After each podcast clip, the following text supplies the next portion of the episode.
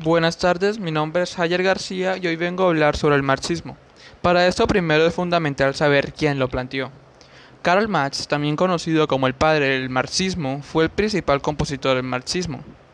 Fue Karl Marx un sociólogo, filósofo, economista y periodista revolucionario alemán. Este contribuyó en la sociología, la economía, el derecho y la historia así como también la serie de pensadores que complementan o reinterpretan este modelo.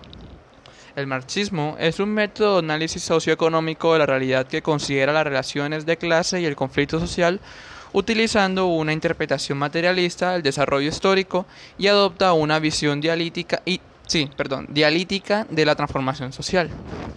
Así pues, el marxismo es una corriente de pensamiento, un modelo teórico explicativo de la realidad humana que ha servido como base ideológica de lo que se conoce como materialismo histórico y dialéctico, del comunismo y los diferentes tipos de socialismo.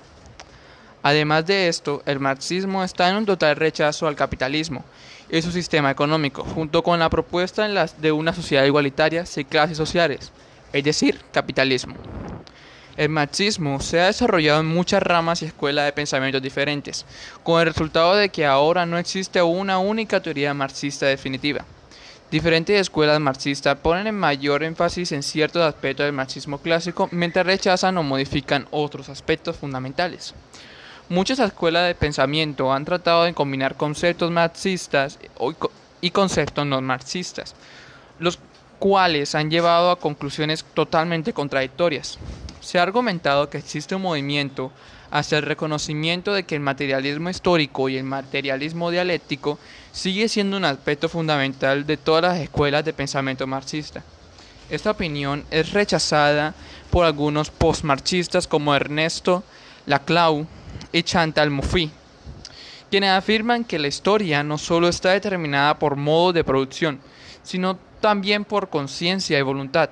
Varias corrientes también se han desarrollado en el marxismo académico, a menudo bajo la influencia de otros puntos de vista. Marxismo estructuralista, perdón, marxismo histórico, marxismo fenomenológico, marxismo analítico, marxismo humanista, marxismo occidental y marxismo hegeliano.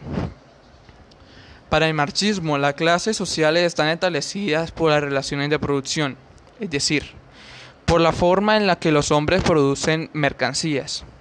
Eso quiere decir que aquellos que desarrollan una misma actividad y por tanto están sometidos a unas idénticas condiciones, conforman una clase social. La clase social viene determinada por el lugar que ocupan en el proceso de producción de la riqueza.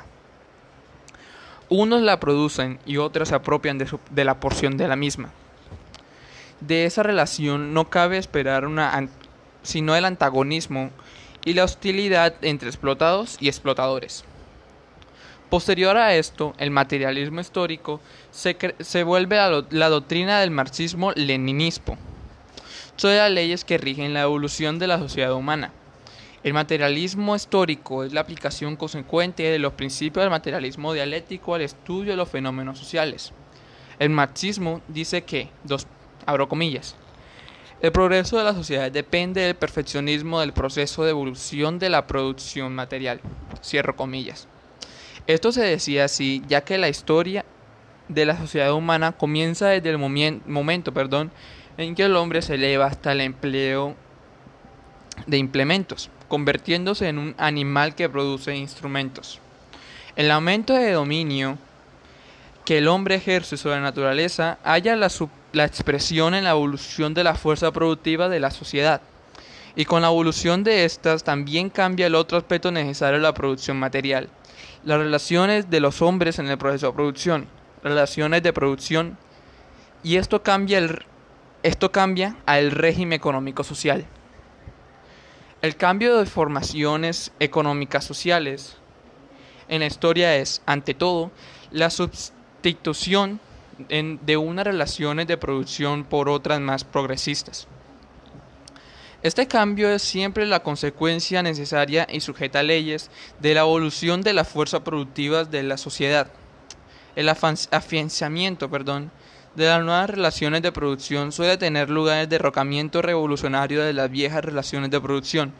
Los méritos más grandes de la teoría del materialismo histórico además radican, por consiguiente, en haber puesto, ante todo, su atención en las condiciones objetivas de la producción material, en las leyes económicas que rigen la vida de la sociedad y que son el fundamento de toda actividad histórica de los hombres. Continuando así, Karl Marx también planteó lo que se conoce como la plusvalía, la cual fue planteada a finales del siglo XIX. Esta es básicamente el valor no pagado del trabajo del obrero que crea un plus productivo del cual se, sí, del cual se hace propietario el empresario, originando así la esencia de la explotación y acumulación capitalista. Es decir, según la teoría observada por Karl Marx, al trabajador se le paga menos de lo que realmente produce. Así pues, la diferencia entre lo que realmente produce y su salario es lo que, lo que se conoce como plusvalía. Esta plusvalía constituye la ganancia extra del empresario. Marx trabajó el concepto hasta distinguir entre fuerza de trabajo y trabajo. Este hecho facilitó enormemente la explicación eficaz de la plusvalía. El concepto de plusvalía constituye un término fundamental en su teoría del valor trabajo.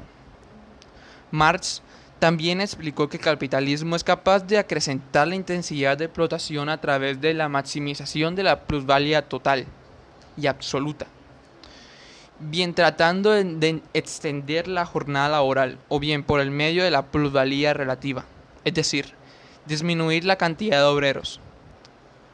Posteriormente a todo esto ocurrido, obviamente se iban a ver revoluciones a causa del descontento por parte de los trabajadores hacia los empresarios, por así decirlo, hacia los dueños de su territorio, debido a que estos no hacían lo que tenían que hacer, sino que simplemente extraían lo que necesitaban de los trabajadores y les quitaban la posibilidad de tener eso que tanto requerían y por lo que tanto se esforzaban.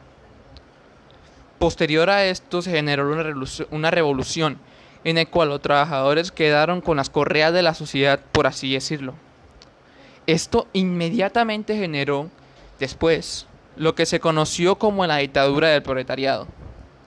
La dictadura del proletariado sería la etapa inmediatamente posterior a la toma del poder por, por parte de la clase obrera, en la que se creó un Estado obrero, el cual, como todo Estado, sería una dictadura de una clase sobre otra.